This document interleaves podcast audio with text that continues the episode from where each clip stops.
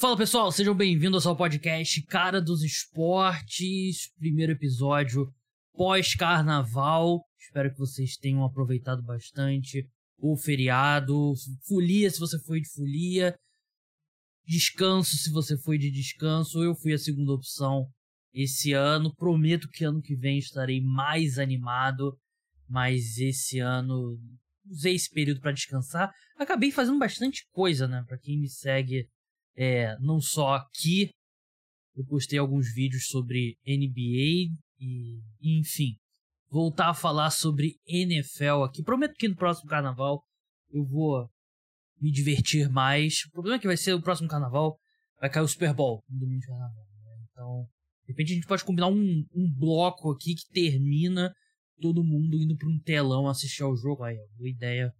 Ideia de um milhão de dólares. Mas vamos falar hoje de vencedores e perdedores da temporada da NFL, que chegou ao fim recentemente. É... Eu não sei, ao mesmo tempo eu acho que, pô, parece que foi um Super Bowl, ao mesmo tempo eu penso, pô, passou o quê? Seis meses desde o Super Bowl, né? O tempo tá andando um pouco devagar, um pouco perdido no tempo nesse, nesse carnaval, é bem verdade. Mas eu gosto de fazer esse programa para colocar em contexto, porque eu acho que é muito fácil agora você parar e dizer que o Kansas City Chiefs é o vencedor da temporada e tem outros 31 perdedores. Claro que objetivamente quem venceu o título foi o Kansas City Chiefs, eles são os únicos que saem como campeões, né? Mas subjetivamente eu acho que dá para você ver algumas pessoas que saem dessa temporada muito melhor do que entraram na anterior e vice-versa, né? E outros times, treinadores, grupos que entraram com uma com uma expectativa para a temporada passada e saem com uma menor. Então, é esse o debate. Eu separei 10 nomes aqui, cinco vencedores, cinco perdedores. Antes, lembrar vocês que parceiro oficial de apostas do podcast Cara dos Esportes, é o Bodog, um dos principais sites mais tradicionais de apostas esportivas no mundo. Crie sua conta. A temporada da NFL acabou, mas logo logo já vai dar para apostar em draft. Tem apostas em NBA, futebol. Você pode e deve apostar criando sua conta com o meu link que está na descrição. É mais uma forma de você se tornar apoiador ou se tornar apoiador de verdade. Né? A partir de agora, a gente vai ter dois episódios semanais de é, programas sobre NFL. Um vai ser aberto ao público, o outro vai ser exclusivo para apoiadores. Você pode se tornar apoiador por apenas 14 reais por mês. Ainda te dá acesso a duas newsletters semanais e você te dá acesso a saber que você está ajudando a manter o podcast Cara dos Esportes no ar. Então se torne apoiador. O link também está na descrição. Vamos começar com um vencedor. Aliás, acho que é melhor a gente começar com um perdedor que aí a gente termina com um vencedor. Se bem que minha lista. Não, vou começar com um vencedor terminar com um perdedor mesmo. Né? Eu, o ideal seria. Aliás, já sei o que eu vou fazer. Eu vou falar no final dois perdedores seguidos e terminar com um vencedor. Pra gente sair numa nota positiva aqui no nosso primeiro podcast do ano novo aqui no Brasil. O primeiro vencedor, e eu acho que é o maior vencedor em termos de salto de, é, de reputação, é o Jenny Hurts quarterback do Philadelphia Eagles. Fez um ano fantástico, segundo colocado para MVP com justiça. É, com o passar do tempo, eu fico em dúvida. Não sei se com o passar do tempo as pessoas darão o valor é, que ele merece pela atuação dele no Super Bowl, ou se com o passar do tempo as pessoas vão esquecer completamente que ele foi um jogador fantástico no Super Bowl. Acho que Claro, você pode e deve dar o MVP pro jogador do time que ganhou. Não, eu acho. Isso não acontece mais hoje em dia, né? Mas tem aqueles anos lá do Jerry West e tal. Mas você não, não deve dar o prêmio de MVP pro cara do time que perdeu. Dito isso, se isso fosse uma possibilidade, o Jalen Hurts foi o melhor jogador em campo naquele Super Bowl. Ele jogou melhor que o Patrick Mahomes. Ele foi fantástico como passador, como corredor. O único erro dele foi um erro bem grande, que foi o fumble que ele sofreu, retornado para touchdown.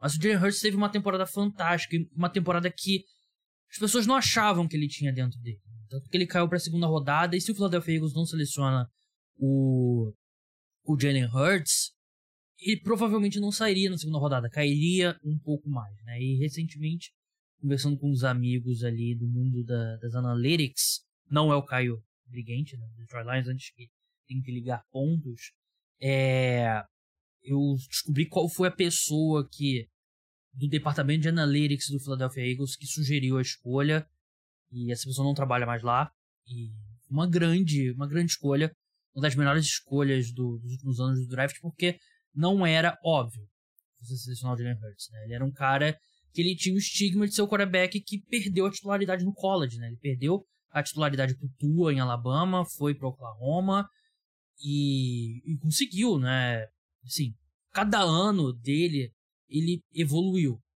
Primeiro ano ele jogou ali o suficiente para os Eagles confiarem de, não, a gente manda embora aqui o Carson Wentz e vamos com o Jalen Hurts. Ele foi ok em 2021.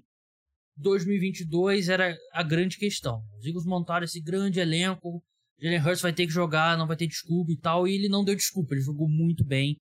Segundo colocado para MVP, ele jogou 15 partidas, teve 3.700 jardas, 22 touchdowns, 6 interceptações, é um rating de mais de 100.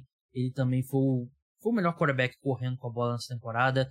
760 jardas, é, 13 touchdowns, uma média muito boa de 4,6. Era o autor da jogada mais imparável na NFL, né? Que é o QB Sneak. E ele vai ser um cara que vai renovar ali por mais de 45, 45, 50 milhões de dólares. É o preço de um cara como ele. É caro. Mas assim, ele jogou o suficiente pro Philadelphia Eagles, ele, a gente tem que pagar o, preço de um cara que foi o segundo colocado para MVP. E aí, se der errado, é um problema do Philadelphia Eagles do futuro, né? Mas não tem aqui discussão, não é uma situação, por exemplo, do Daniel Jones. É aqui, a gente tá falando de um cara que jogou muito bem. Vai ser difícil? Vai. Ele precisa continuar evoluindo para ele ser esse quarterback de 45, 50 milhões de dólares?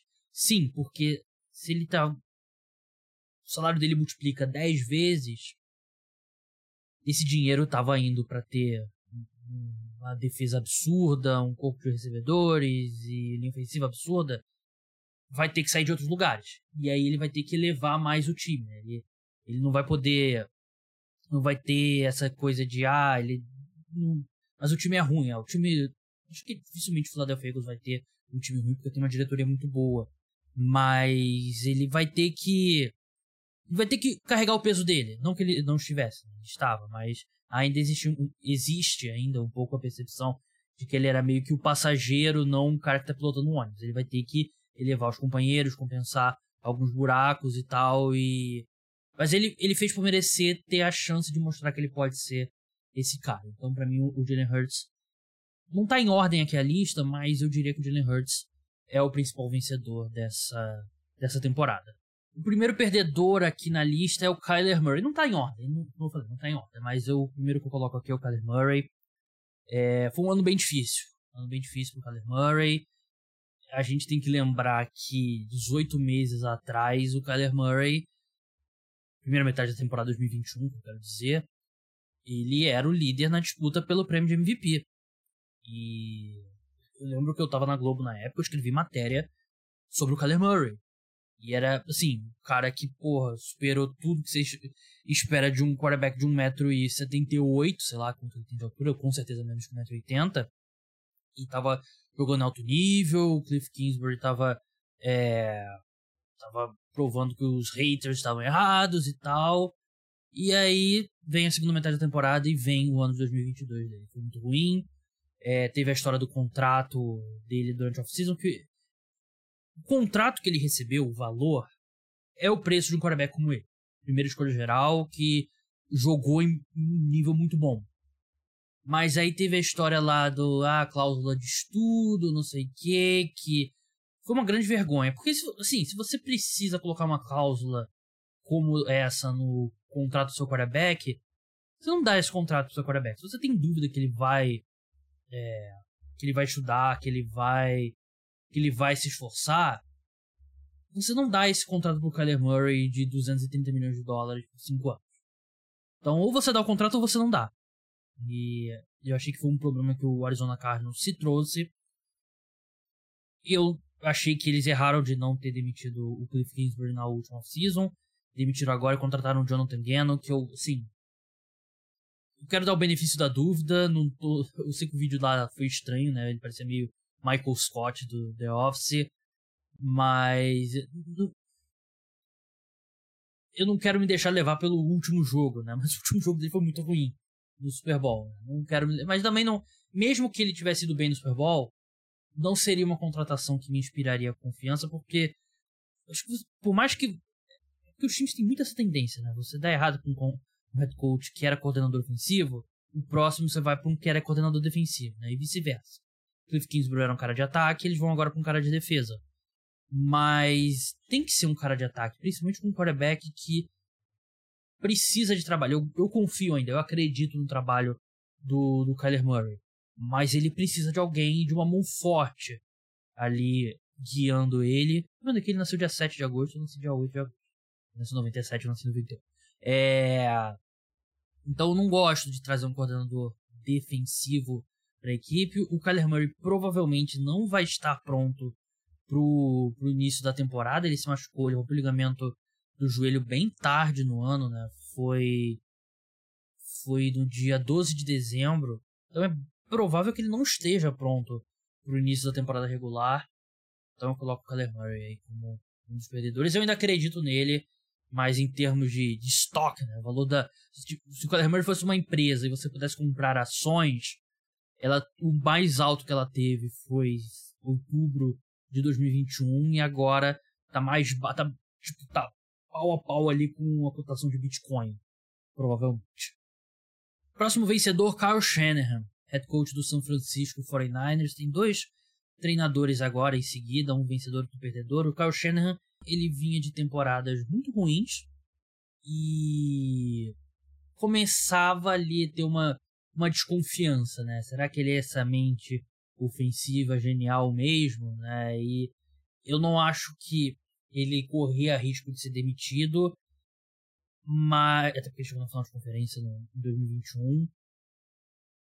Mas aí você começa a olhar o time decepcionando várias vezes consecutivas e é, não consegue acertar a posição de quarterback e tudo mais. E eu conseguia, assim, ele não ia ser demitido, acho que teria que ser, sei lá, 0,17 na temporada para ser demitido. Mas ele poderia entrar numa off-season de pressão se o, o, mais um ano decepcionante. De novo, ele chegou no final de conferência na temporada passada, né? Mas a gente sabe que o time não foi espetacular, muitas lesões e tal, mas muitas lesões todo ano. Esse ano teve muitas lesões. Mas esse ano ele, pô, ele abriu a caixa de ferramentas e com o Brock Purdy conseguiu ter uma temporada fantástica e vai ter sempre aquela decepção ali da forma como foi a derrota pro Philadelphia Eagles, né, com a lesão do Purdy. E eu sei que a equipe agora tem uma off-season importante, né, porque tem que decidir, vai atrás do outro quarterback, vai atrás do Brock Purdy, ele sofreu uma lesão séria no ombro, né, no cotovelo, desculpa. Vai tentar com o Trey Lance, né, que não joga uma temporada inteira desde 2019. Jimmy Garoppolo vai embora, o Tom Brady se aposentou, então não, não é uma opção. Mas eu acho que o Kyle Shanahan mostrou aqui que ele é sim essa mente ofensiva genial. Ele é o ele é Nepo Baby, né? Nepo Baby é aquele termo que é usado na. Desculpa, o termo que é usado na empresa dos Estados Unidos, né? O pessoal que é, se beneficia do nepotismo. Claro que ele é, né? O pai dele é o Mike Shanahan, né? Um dos melhores head coaches ali dos anos 90, dos anos 2000. Mas ele provou que ele tem uma. Ele é o... Não vou usar a palavra gênio, né? Mas ele é um. Tá no topo ali, ou perto do topo, entre os caras mais criativos em termos de, de ataque. É ele, Andy Reid, é. Sean McVay, Brad Dable. E ele levou um time que, assim, depois da lesão do, do Trey Lance e do Jimmy Garoppolo, né? Ninguém esperava que o 49ers ia chegar na final de conferência, né? E chegou muito graças à, à genialidade dele mesmo, né? Aos esquemas dele. Eu acho que o Kyle Shanahan, ele, ele vê a reputação dele, assim, melhorar nessa... Ele viu a reputação dele melhorar nessa temporada. Um que eu botei como perdedor e que viu a reputação dele cair e eu tô falando, isso aqui é minha opinião, né? você pode discordar à vontade. É o Brandon Staley. O Brandon Staley, ele foi um head coach bem divisivo na primeira temporada dele, né? Pela forma como ele é, questão das analytics, super agressivo em quartas descidas e tal. Teve o pessoal que era pro analytics, tipo, eu amou, e o pessoal que era contra analytics odiou. Aí no segundo ano, ele se torna bem mais conservador.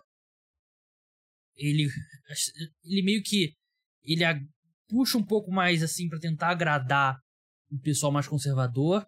Ele certamente ele causa menos raiva nesse pessoal, mas ele perde a confiança do pessoal das analytics e, e basicamente não tem mais fã. Basicamente não perdeu os dois camps, né? Tinha um ele não tinha como conquistar. Mas enfim, os Chargers chegam nos playoffs e perdem daquela forma para o Jacksonville Jaguars. Assim, a discussão sobre a demissão dele foi real do lado de fora, mas eu não sei o quão real foi dentro do Los Angeles Chargers. Mas certamente ele era um cara visto como, sei lá, uma promessa, um, um head coach revolucionário depois do primeiro ano dele.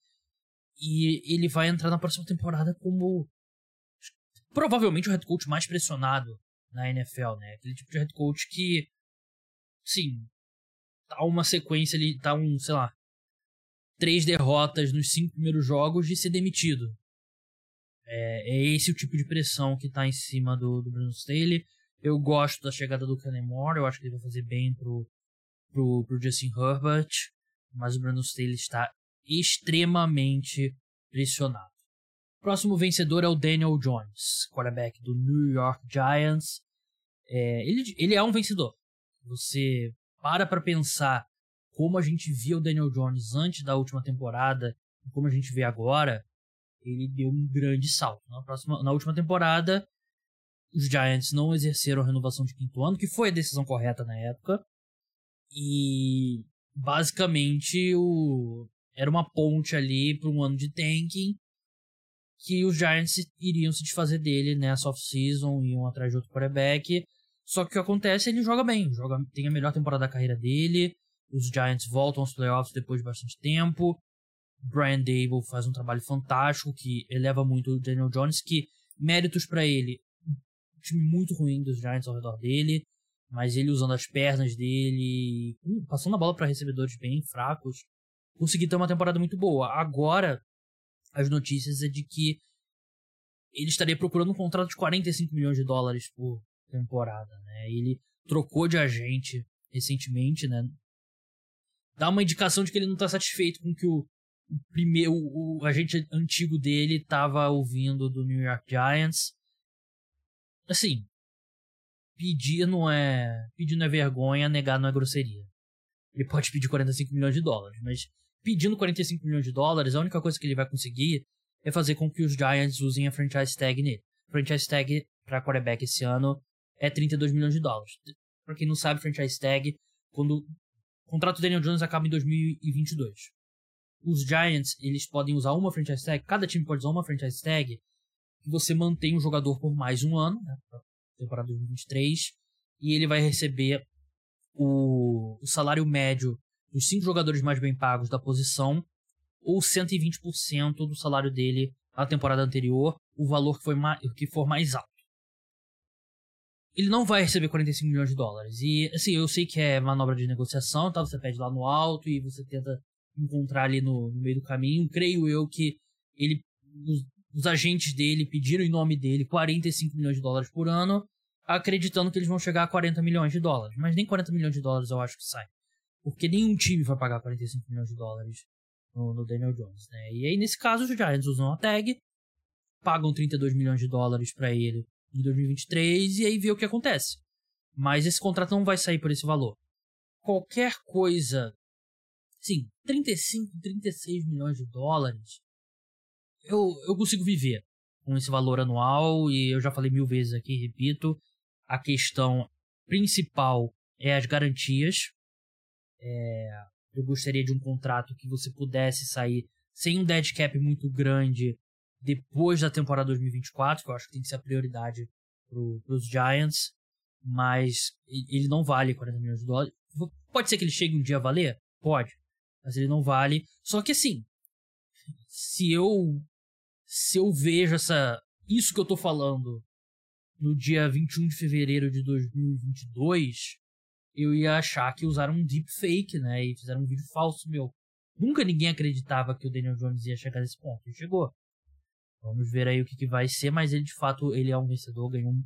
Ele é justo achar que ele pode ter essa temporada pode ter ganho a ele, sei lá, uns 100 milhões de dólares. É nesse nível que a gente tá falando. Perdedor é o Josh Allen. Não um grande perdedor. Mas a gente lembra que o Buffalo Bills entrou na última temporada como o franco favorito ao título. Muita gente defendendo o Josh Allen. Sim, não, muita gente. Tinha gente, não era a maioria, mas tinha um número significativo de pessoas que acreditavam que o Josh Allen era melhor que o Patrick Mahomes. Engraçado porque ele teve voto para MVP e tal, no top 5, né? não para o MVP. Mas ele teve uma temporada estranha, o Josh Allen, né? E era o primeiro ano sem o Brian Dable, é verdade e tal, mas eu achei que o ano dele foi estranho. Ele se machucou, é verdade. E algo que eu falava lá atrás se provou verdade. Faltava um pouco de profundidade nesse corpo de recebedores. O Gabriel Davis não conseguiu ser o wide receiver 2 que a equipe precisava. A equipe teve que tirar o Cole Beasley basicamente da, da aposentadoria para na reta final da temporada. Então, Josh Allen, ele o, como de novo aquela analogia das ações, né? E as ações dele, se ele fosse uma empresa, não estão tão altas quanto estariam, estavam, né? Antes da temporada passada começar. Não, é, não é nível Bitcoin, mas sei lá, pensa aí uma, uma empresa que teve uma pequena queda aí na, nas bolsas de valores, nada de americanas, né? Enfim, entenderam o que eu quis dizer, né? Eu acho que o Josh Allen, ele, ele vai para um ano importante, né? Porque já são vários anos seguidos aqui do, do Buffalo Bills perdendo os playoffs, né? E teve aquela derrota muito traumática para o Kansas City Chiefs. Foram atropelados pelos Cincinnati Bengals e... Enfim, é um time que precisa chegar no Super Bowl, né? Precisa chegar no final de conferência, vencer no final de conferência, porque já há alguns anos já tá no topo da AFC, mas não conseguiu chegar ainda no Super Bowl. Um vencedor é o Nick Bosa. Nick Bosa, head rusher do San Francisco 49ers, conseguiu ficar saudável esse ano e foi fantástico.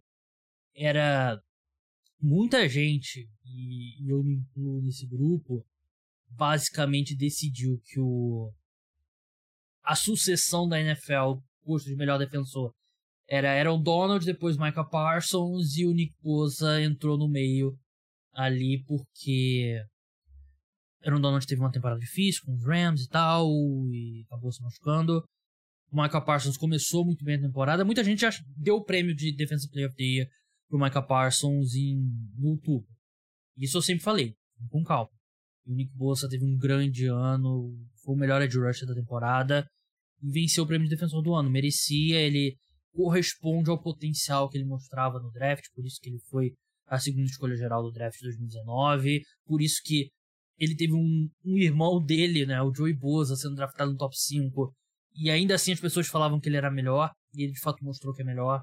Então o Nick Bosa é outro cara que é, acho que não é mais automático dizer, ah, a gente vai precisar ver o Aaron Donald, eu só vou colocar o Aaron Donald fora do topo quando ele de fato me mostrar que não é. Mas não é automático que o próximo cara é o Michael Parsons. Porque o Michael Parsons ele caiu de, de rendimento na segunda metade da, da temporada. Teve alguns probleminhas físicos e tal. Mas o Nick Bosa tá aí. Assim como tá o TJ Watt, assim como tá o Miles Garrett também. E o Nick Bosa é muito novo, né? Ele tem 25 anos apenas, né? Vai fazer 26 em outubro só. Vai. E vai assinar por um caminhão de dinheiro muito em breve penúltimo perdedor, Denver Broncos, né? Aqui podia ser Denver Broncos ou Russell Wilson, né? Mas vamos englobar os dois aqui. Acho que não preciso nem explicar, né? O... Uma das piores temporadas que um time já teve na NFL, né? Claro que já teve Lions 016, Cleveland Browns 016 e tal. Mas o Denver Broncos foi um ano que eles investiram pesados, foram pro all-in. Aquele lado do all-in que dá errado, né? Botou todas as fichas no meio da mesa. E deu no que deu, né? O Russell Wilson sim, dispensa comentários e tudo deu errado. Nathaniel Hackett foi um desastre e a equipe agora tá, no, tá olhando ali para um futuro que você não vê muita luz no fim do túnel. Eu sei que chegou o Sean Payton, mas o Sean Payton não, não faz milagre, né? E acho que existe uma grande chance do de terminar o ano, o Sean Payton vê que não dá para consertar o Russell Wilson e os Broncos não têm ativos para ir atrás de um novo quarterback, né? seja no draft, seja no mercado de free agents. Então, os Broncos eles estão olhando aqui para uns dois, três anos bem difíceis, né? Porque a única probabilidade deles serem competitivos é uma probabilidade pequena, é o Russell Wilson voltar a ser o Russell Wilson de novo. Probabilidade bem pequena. Tá difícil falar probabilidade. É... Eu não acho que ele vai voltar a ser o mesmo Russell Wilson de antes. Eu acho que ele pode ser ali décimo segundo melhor quarterback da NFL. De repente ele consegue, né? Mas você tá pagando ele como top 4, top 3. E ele jogou nessa temporada como um dos 5, 6 piores titulares da NFL. Então, bem complicado.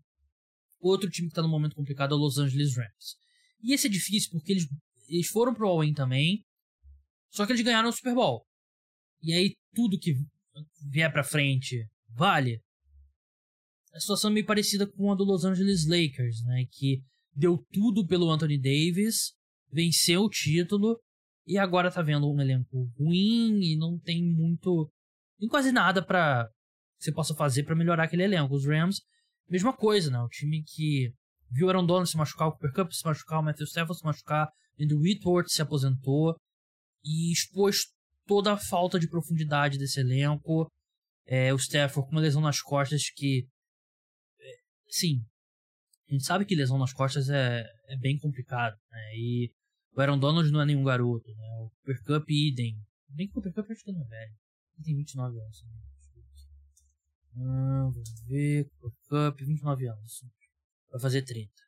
Então eles estão numa situação que eles têm vários problemas no elenco, mas não tem onde. Não tem dinheiro para investir, não tem escolhas no draft. É. Assim. É o preço. Eles sabiam que eles iam passar por um período de vaca magra. Eles vão, vão passar por anos difíceis. Eu acho que é bem razoável a chance de chegarem à conclusão de que é hora de tentar acumular escolhas com jogadores que têm valor nesse elenco e, e começar uma reconstrução, porque é difícil ver uma versão desse elenco que vai vai competir, até porque uma coisa que acho que é subestimada nos Rams é que eles tiveram muita sorte com lesões nos últimos anos antes desse, né? Era um dos times que menos se machucava, tanto que tinha vários, tem vários artigos se você procurar o que, que os Rams estão fazendo diferente, o que que, por que, que os jogadores deles não se machucam, né? E aí a conta que eles faziam, né, de ter um elenco mais raso, porque você investe em estrelas, tava fechando. Só que aí é, é sorte, né? E essa sorte virou, assim, virou como uma canoa, né, no, no rio. E agora o time viu, viu a equipe dizimada. É, acho que vai ser alguns anos antes dos Rams conseguirem se reestruturar. E aí eu deixo para você responder, valeu a pena ou não, né? Vai depender também de quão longo vai ser esse período de reestruturação. Para encerrar, o vencedor aqui, como eu falei, dois perdedores para encerrar com o vencedor, Joe Burrow. Joe Burrow que ele termina a temporada na mente de muita gente como o segundo melhor quarterback da NFL. E eu acho que pode ser uma um copo meio cheio, um copo meio vazio. O copo meio vazio é que qualquer coisa menos que um Super Bowl na próxima temporada vai ter muita gente virando é, torcendo o nariz para ele, né? Sim, ele tá um ano antes do Josh Allen em 2022, né? E chegou no Super Bowl, chegou no final de conferência, tudo ótimo, baita ataque, jogando em nível altíssimo. As cobranças vão vir pra ele vencer o MVP, pra ele vencer o Super Bowl, mas por enquanto ele é o cara que tem, assim, acho que hoje ele, tirando o Patrick Mahomes, ele tem o maior índice de aprovação na NFL. Acho mais até do que o Mahomes, o Joe Burrow é, ele é legal, né? Ele é o cara, como os jovens dizem, ele tem um molho mas isso muda na NFL bem rápido, né? Já viu outros quarterbacks serem é, assim, né? Mas hoje acho que o nível de aprovação dele, com justiça, acho que a maioria das pessoas diriam que ele é o segundo melhor quarterback da NFL. Eu ainda tenho que parar e analisar para fazer aquele meu famoso ranking. Mas é isso, acho que ele é um dos grandes vencedores também. E esse é o podcast quarta-feira de cinzas, um pouco mais curto, né? Não, não trouxe convidado, eu vou, eu vou ser transparente, eu ia trazer um convidado, um amigo meu que mora nos Estados Unidos, e eu pensei, pô, ele mora nos Estados Unidos, ele não vai estar pulando carnaval, eu posso gravar com ele, posso combinar de gravar com ele terça-feira. Aí eu descubro que ele veio pro Brasil e estava num cruzeiro, então ferrou meu planejamento. Caimiari participa aqui sempre com a gente, mas amanhã, quinta-feira, a gente tem um episódio, é, nosso episódio semanal sobre NBA, e na sexta-feira temos o podcast exclusivo para apoiadores, e aí na próxima semana Programação normal, domingo à noite, episódio aberto de NFL. Desculpa. Quarta-feira, um programa exclusivo para apoiadores de NFL. Quinta-feira, o episódio semanal sobre NBA. E aí, quando estiver chegando perto dos playoffs, ou provavelmente nos playoffs, a gente vai ter dois episódios semanais sobre NBA. Então é isso, pessoal. Muito obrigado por terem escutado. Feliz por voltar a conversar aqui com vocês. Podcast Cara do Esporte, como disse, tudo calendário aí. Então até a próxima. Tchau!